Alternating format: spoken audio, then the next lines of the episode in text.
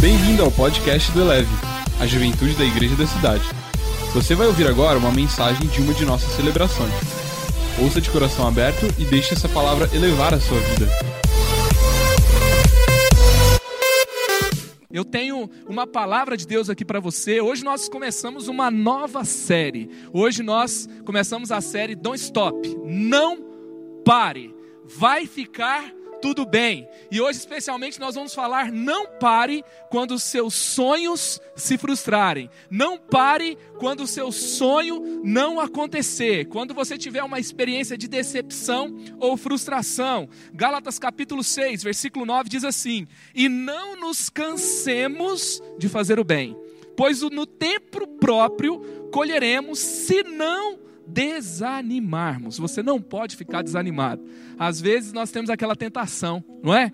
De parar de acreditar, de desistir do sonho. Parece que as coisas não aconteceram do jeito que a gente queria. E o tempo vai passando. Eu não sei como está a sua impressão, o seu coração nesse tempo, mas o meu filho Samuel chegou para mim e para Mara esses dias e fez uma seguinte pergunta: Pai, há quantos anos nós estamos aqui? Às vezes a gente brinca com isso, né? Já vai dar os 40 anos do povo de Deus no deserto, a gente não saiu da quarentena ainda, mas ele tinha de fato uma sensação, já tinha passado o Réveillon já, e ele não tinha saído da quarentena. E às vezes a gente vai sendo mesmo absorvido, engolido pela rotina dos planos que fizemos e as coisas não aconteceram. O, autor Max Lucado, no início dessa quarentena, ele colocou nas suas redes sociais: o que estamos prestes a viver não é uma prova de velocidade, é uma maratona, é uma prova de resistência. E a chave numa prova de resistência, gente, é a mente. Você tem que colocar na sua cabeça que você não vai parar. Sabe, a prova de resistência, uma maratona, você quer desistir a cada curva, a cada subida, e você coloque na sua, você tem que colocar na sua cabeça que você não vai parar. Você não vai parar. Converse com o pastor Conrado sobre isso. É uma atitude, é uma decisão. E nesse tempo é um tempo que muitas pessoas precisam redirecionar a sua rota. Algumas pessoas só pararam de trabalhar numa empresa, no ambiente físico e passaram a fazer home office. Outras pessoas já tiveram um impacto talvez maior, tiveram que trabalhar de home office home office e tiveram uma redução de salário. Outras pessoas já tiveram um impacto maior, talvez perderam emprego, fecharam negócios e precisam repensar para onde eu vou, o que, que eu vou fazer. Eu estava vendo, assim que nós entramos nessa quarentena, aconteceu algo na nossa igreja. Nós temos muitos é, casamentos que acontecem todos os meses na igreja. Só no mês de março foram 20 e oito casamentos cancelados. Imagina uma festa de casamento, convite, buffet contratado, sabe? Todo mundo convidado para a cerimônia, a casa sendo preparada. Eu tenho um amigo e ele é um evangelista, o Aidan. Ele estava preparado para se casar nesse tempo e então é, ele tinha combinado uma live comigo. Aí eu falei, vamos jogar para sábado? Ele falou assim: não, sábado não vai rolar porque eu vou me casar sábado. E depois eu vi as fotos nas redes sociais dele, ele se casando diante do juiz, sem, é, sem ser numa igreja, e depois eles começando essa vida de casado ali no apartamento. Eu até imagino assim que para um casal não é? Começar uma vida a dois, essa parte não deve ter sido tão ruim, porque às vezes eh, a galera quer um pouquinho mais de lua de mel e não dá tempo. Então a, a lua de mel foi estendida nesse momento. E o casal, quando está ali naquela. No meu caso, por exemplo, a gente tem aquele começo de vida a dois, aí a gente vai adiando a hora de colocar os quadros na parede, de organizar a casa. Não vai faltar tempo dessa vez, né? Não vai faltar tempo. Mas o que acontece é que muitos sonhos se frustraram nesse tempo. Eu tenho amigos, por exemplo, que estavam planejando viajar viajar, compraram um pacote, vamos para a Europa pela primeira vez. Eu tive também, eu vi um, tem um dos amigos que eu tenho conversado, ele estava preparando para se mudar de país e ele ia trabalhar com uma empresa que nesse momento não tem nada certo sobre o futuro. Um dos meus amigos também, ele estava sendo redirecionado para a Boeing que tinha comprado a Embraer. E a Embraer cancelou o contrato. E agora ele falou: provavelmente eu vou ser demitido. Eu não sei como está o seu coração nesse tempo, mas eu tenho uma palavra de Deus para você. Não sei o que, que se frustrou na sua vida. Deus está dizendo para você: não pare, vai ficar tudo bem, você precisa continuar, você precisa colocar na sua cabeça que Deus está no controle, que Ele cuida de você e Ele tem o melhor para a sua vida. Lembre-se que é uma questão de posicionamento. É uma questão de você saber aonde você tem que estar e aonde você não pode estar. O grande problema é quando a gente está numa quarentena e acredita que deveria estar em outro lugar. E acredita que não são simplesmente algumas coisas na terra que deram errado, erradas, mas a gente tem um pensamento de que alguma coisa saiu fora do lugar e nós estamos à mercê dos acontecimentos desse mundo. Nós não estamos sendo cuidados por Deus. Ei, deixa eu te falar uma coisa: não é isolamento, é proteção tá? Não é fracasso, é oportunidade. Não é o silêncio de Deus, é a presença de Deus construindo algo em você para aquilo que Ele tem para a sua vida na sua história. E eu quero ler um texto aqui com você, lá de João 7, de 1 a 10. Esse texto não é sobre alguém que se frustrou e depois deu certo. Esse texto não é sobre alguém que teve seus sonhos quebrados. Eu quero ler esse texto aqui com você, porque eu creio que Deus vai mudar a sua perspectiva hoje. Esse texto aqui é sobre Deus estando no controle, Deus fazendo com que tudo acontecesse no seu devido tempo, mas as pessoas ao redor não estavam vendo o plano de Deus, não estavam vendo, não estavam vendo Deus agindo. Então, esse texto é sobre nós mudarmos a nossa perspectiva e estarmos em paz com aquilo que Deus está fazendo. Sabe, comodismo não combina com fé, comodismo não combina com a ação de Deus, mas paz combina com a ação de Deus. Eu vejo o que Deus está fazendo, eu estou em ação com Ele, mas eu não estou ansioso, eu não estou perturbado. Eu tiro uma soneca no barco no meio da tempestade, porque Jesus fez isso, porque eu sei o que Deus está fazendo, eu sei qual é o lugar para eu estar, eu sei que eu vou chegar do outro lado, e eu sei que do outro lado Deus tem uma agenda para mim, e eu vou continuar, e nada vai me parar. Então vamos lá, João capítulo 7, versículos 1 a 10. Depois disso, Jesus percorreu a Galileia, mantendo-se deliberadamente longe da Judéia, porque ali os judeus procuraram, procuravam tirar-lhe a vida.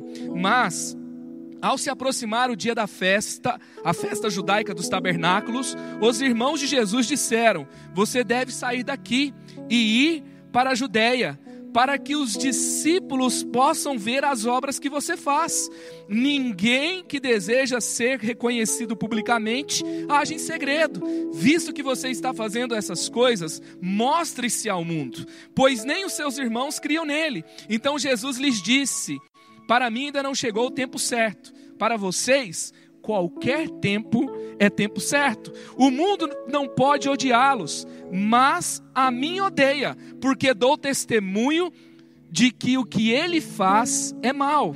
Vão vocês à festa. Eu ainda não subirei à festa, porque para mim ainda não chegou o tempo apropriado. Tendo dito isso, tendo dito isso, permaneceu na Galiléia. Contudo, depois que os seus irmãos subiram para a festa, ele também subiu, não abertamente, mas em segredo. Uau! Esse texto me chama muita atenção. Jesus está de boa na Galileia. Talvez um dos temas dessa mensagem poderia ser de boa na Galileia. Você está de boa na Galileia? O que, que é Galileia, meu Deus do céu? Galileia é um lugar longe dos holofotes.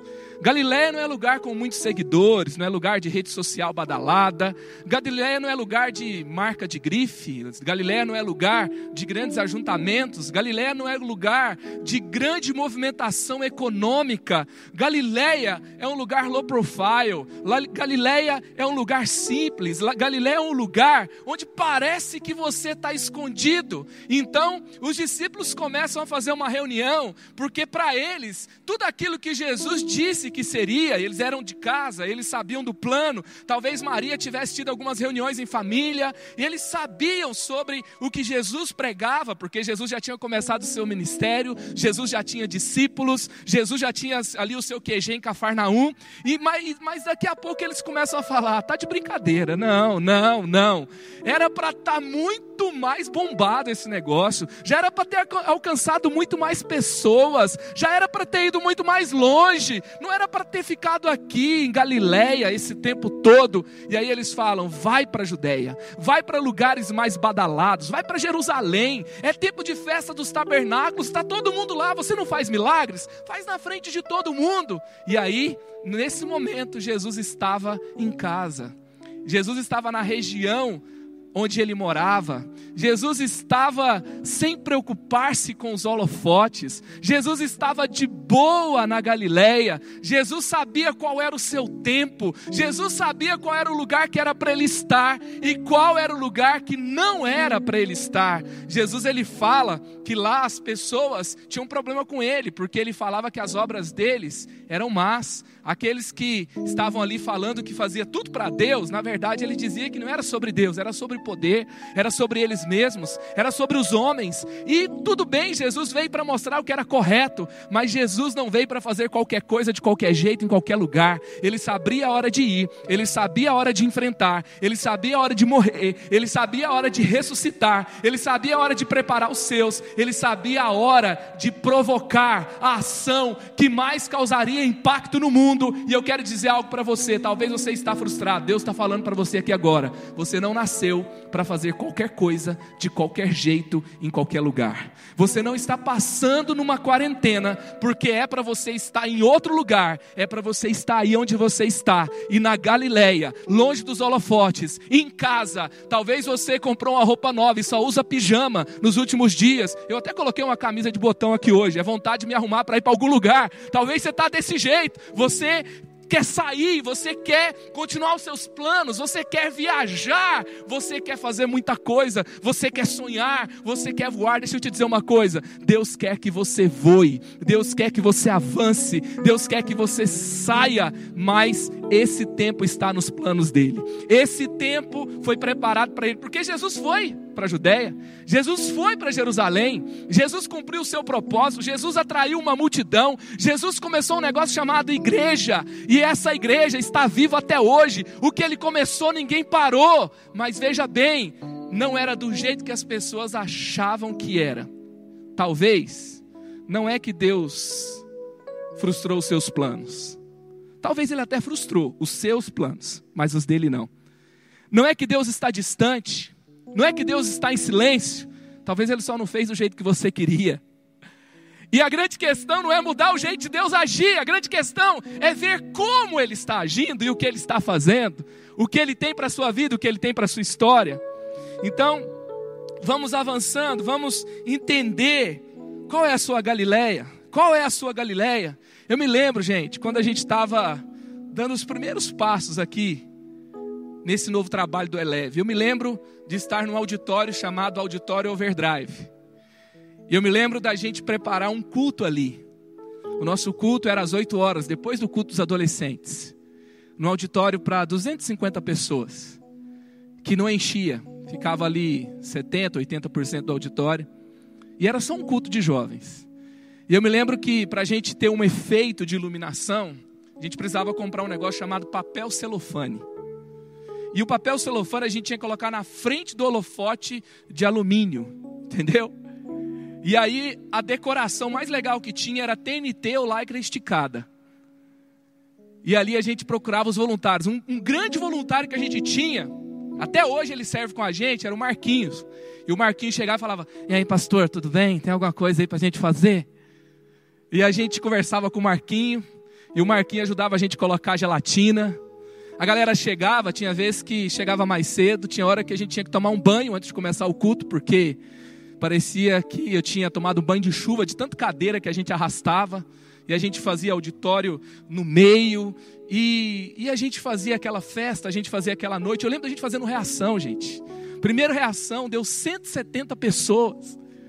E aí a gente começava ali Eu lembro o dia que a gente passou de 300, a gente fez festa, a gente soltou foguete. Eu lembro da gente inventando uma confusão, arrumando uma caminhonete para ter uma mesinha de ping-pong antes do culto para distrair a galera. Sabe? A gente começando alguns sonhos. A gente não tinha rede social com talvez com tantos seguidores como tem hoje. A gente não tinha YouTube bombando naquela época, a gente não tinha tanta coisa. A gente estava na Galileia, a gente estava dando os primeiros passos, a gente estava formando uma equipe, sabe? E estava tão legal, e era tão incrível, e isso não significava que aquele lugar era o nosso destino, mas significava que Deus estava trabalhando, Deus estava conectando pessoas, Deus estava curando pessoas, Deus estava construindo um sonho. E a gente estava na nossa Galileia. E eu pergunto, qual que é a sua Galileia hoje? Qual que é a sua quarentena que parece que já passou anos, já deveria ter terminado e não terminou? A nossa quarentena não é por causa talvez de um vírus que está matando as pessoas de insuficiência respiratória. É um vírus que está matando as pessoas de ansiedade, tanto que elas se comparam umas com as outras, de como elas não estão bem com elas mesmas, de como elas têm medo da morte, como se fosse o, o, o, um horror e, e tudo estivesse fora dos planos, porque eu não posso sair de casa, eu não posso trabalhar. Não quer dizer que isso não seja um problema, é um problema e a gente vai lidar com isso, e Deus tem grandes coisas para nós nesse tempo, mas talvez o vírus da nossa é maior do que o vírus que está matando, matando as pessoas fisicamente. E esse é o tempo de você olhar na perspectiva correta. Talvez você é, tenha pensado em parar porque você não está olhando para o lado certo. Esse é o dia de você desistir de desistir. É o dia de você olhar para Jesus. É dia de você mudar a sua perspectiva. É dia de você correr com Ele para os novos planos e os novos sonhos que Ele tem para a sua vida e para a sua história. Por que, que eu devo continuar? Quando eu estou quase desistindo, quando os meus sonhos se frustram, eu não vou parar de crer. Por quê? Porque o tempo pertence a Deus. Não pare, não pare de crer. Por quê? Porque o tempo pertence a Deus. Deus não Deus não habita no tempo. Ele está acima do tempo. Deus não é um prisioneiro do tempo, Ele é dono do tempo, Ele é dono do Kairos, Ele tem tudo, Ele faz tudo ao seu tempo. Olha aqui o que está escrito no versículos 4 e 5: Ninguém que deseja ser reconhecido publicamente age em segredo. Visto que você está fazendo essas coisas, mostre-se ao mundo, porque nem os seus irmãos criam nele. Aqueles que não têm essa percepção, de Deus sobre o tempo são aqueles que olham e tem uma pane. Ei, não era para estar tá assim. Não era para eu estar vivendo isso, eu já deveria ter passado no vestibular. Eu sonhava tanto com essa faculdade, agora eu começo essa faculdade, eu tenho que ficar em casa. O que eu menos queria na vida era fazer um EAD, e agora eu estou aqui fazendo meu EAD. Eu sonhei com tanta coisa e tanta coisa se frustrou. Comece a perceber hoje: o tempo pertence a Deus. A quarentena não durará para sempre. Mas tem algo de Deus para ser liberado na quarentena. Tragédia não é a quarentena, tragédia é não viver o que Deus tem para você nessa quarentena. É você não viver o que Deus tem para você na sua vida, na sua história. Ele te chamou para intimidade, ele te chamou para transformações, transformações profundas. Ele tem uma agenda de livros para você ler, de pessoas para você ajudar, de lugares aonde você vai servir, de um ministério para começar. Eu tenho um amigo que tem uma filha que tem uma síndrome de Down e ele acabou de me mandar uma mensagem que ele tinha um plano de criar uma ONG a respeito desse assunto para ajudar pessoas que têm essa síndrome. E aí ele fala: essa quarentena nos deu tempo para orar e hoje nós estamos começando um projeto novo. Tem projetos novos que vão nascer nesse tempo. Não para. O tempo pertence a Deus. E se Deus planejou esse tempo para você, Ele tem grandes coisas para você. Deus não planejou um tempo contra você. Deus não planejou, não planejou um tempo contra os sonhos que Ele tem para você. Tudo coopera para o bem. Quando o inimigo vem contra você, Ele faz com que tudo se torne algo bom. Tudo coopere para o seu bem. Ele transforma em bem. Ele muda o rumo. Ele muda a história. Jesus tinha um profundo entendimento de tempo, ele tinha um profundo entendimento de chamado, e por isso ele sabia exatamente aonde era para estar. Quando o Cronos humano, quando eu que estou no Cronos, entendo que Deus não habita no tempo, e eu sei qual é o lugar para eu estar, e eu estou naquele lugar, e eu entendo que há algo de Deus ali naquele momento, há um grande derramar de favor de Deus. Preste atenção, tem um grande derramar de favor de Deus para você que entendeu o tempo que você vive hoje. Preste atenção. Ideias, sonhos, planos, enraizamento, sabe? Não fica frustrado porque uma conta não fecha. O mundo não é pagar conta, não. O mundo não é uma planilha que dá certo no final, não. Se você tiver que ajustar um padrão de vida, porque Deus tem algo mais lá na frente, ser ajudado por outras pessoas, faça isso e creia que Ele está no controle. Talvez você foi para o meio de um deserto. Gente, quem não entende o tempo é complicado, sabia? Pensa no povo do Egito. No meio do deserto eles têm um problema. Eles eram escravos no Egito. E sabe o que, que eles querem no meio do deserto? Ah, eu estou com saudade das cebolas do Egito. Ei, Vale a pena voltar para o Egito só para comer uma comida com tempero melhor? Vale a pena voltar para o Egito só para ter algumas coisinhas melhores? Se você está no deserto, tem provisão no meio do deserto. Depois tem uma terra para você conquistar. E você está preparado para cultivar uma terra que Deus vai te dar. Porque tinha maná no deserto. Mas quando Deus coloca o povo na terra, o maná para. E o povo tem que estar tá preparado para cultivar uma terra e ter uma nova cultura e dominar aquela terra e ter frutos diferentes. Não queira voltar para a escravidão porque você não entendeu o tempo de Deus. Entenda o que Deus tem para esse tempo e avante, não pare, porque o tempo pertence a Deus. Segundo, quando você pensa em desistir, se você pensou nesse tempo, não pare de crer. Por quê? Porque a vontade de Deus é melhor. Porque a vontade de Deus é sempre melhor.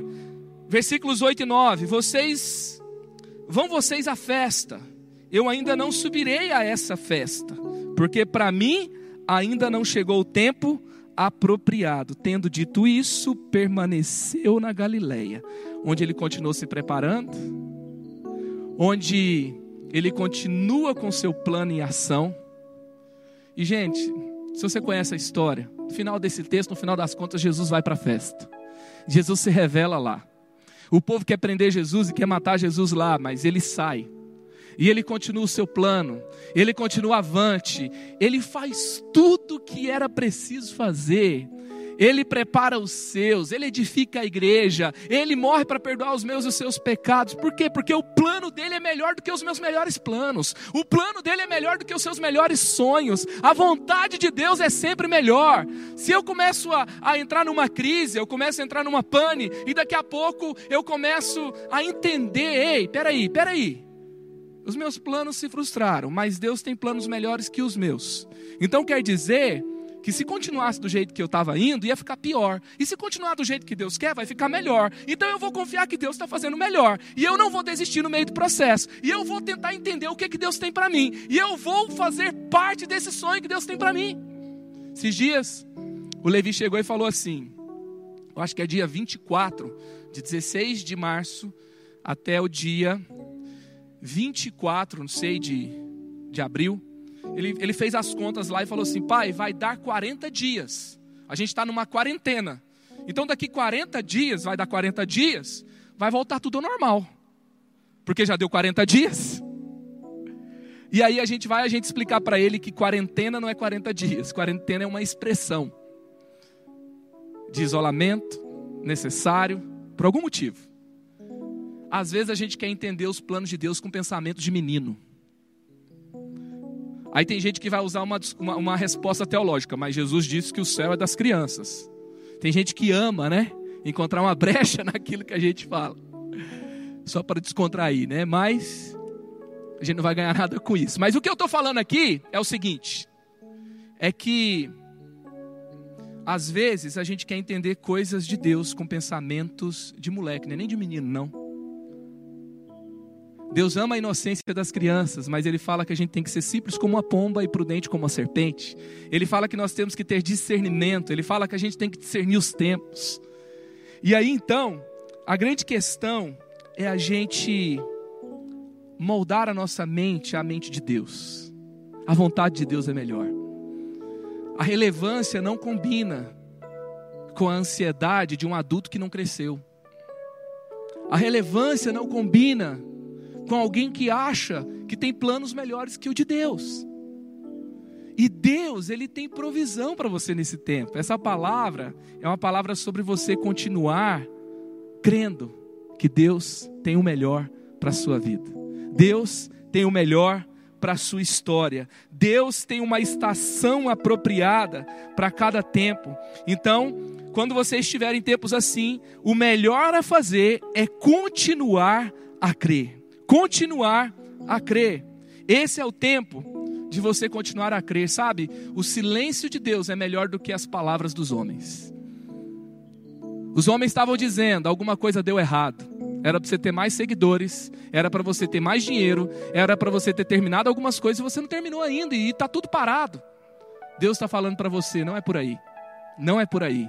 É melhor o silêncio de Deus do que as palavras dos homens. Agora, olha que interessante, preste atenção aqui, João 7,10. Contudo, depois que seus irmãos subiram para a festa, ele também subiu, não abertamente, mas em segredo.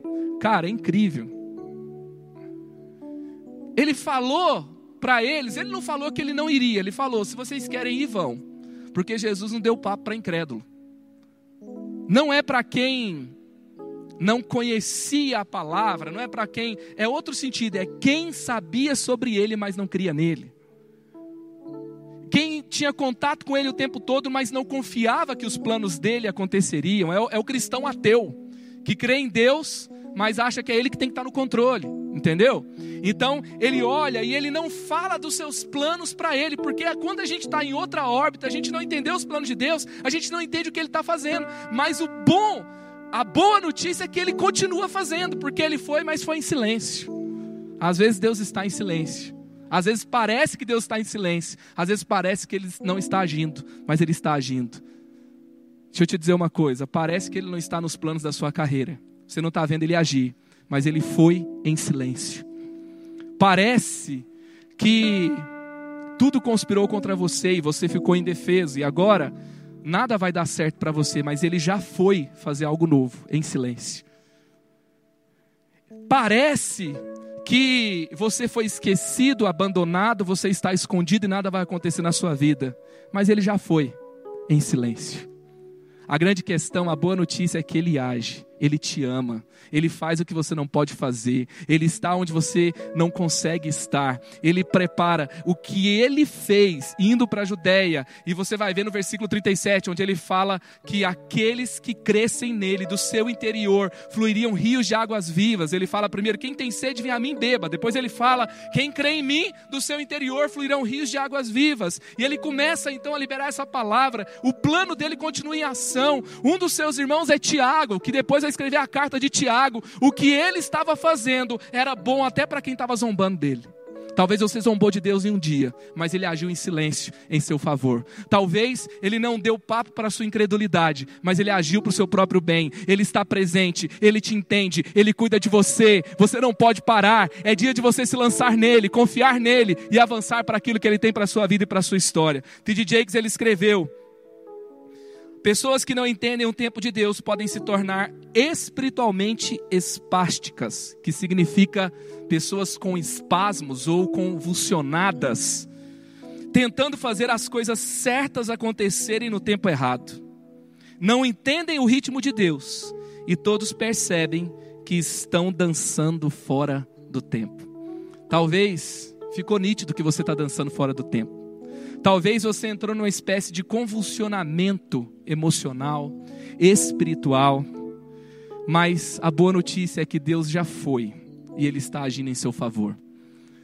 Você pode não perceber, você pode não ter visto, ele, não, ele pode não ter falado de um jeito que você entendeu que Ele estaria lá, mas Ele está e Ele está presente, e Ele cumpre o seu propósito, Ele age a seu tempo. Hoje é dia de você ajustar a sua perspectiva à perspectiva de Deus e entender que isolamento não é isolamento, é proteção. Entender que frustração não é frustração, é oportunidade. Entender que há uma outra perspectiva e que os melhores planos dele para você continuam e continuam fortes e continuam bem.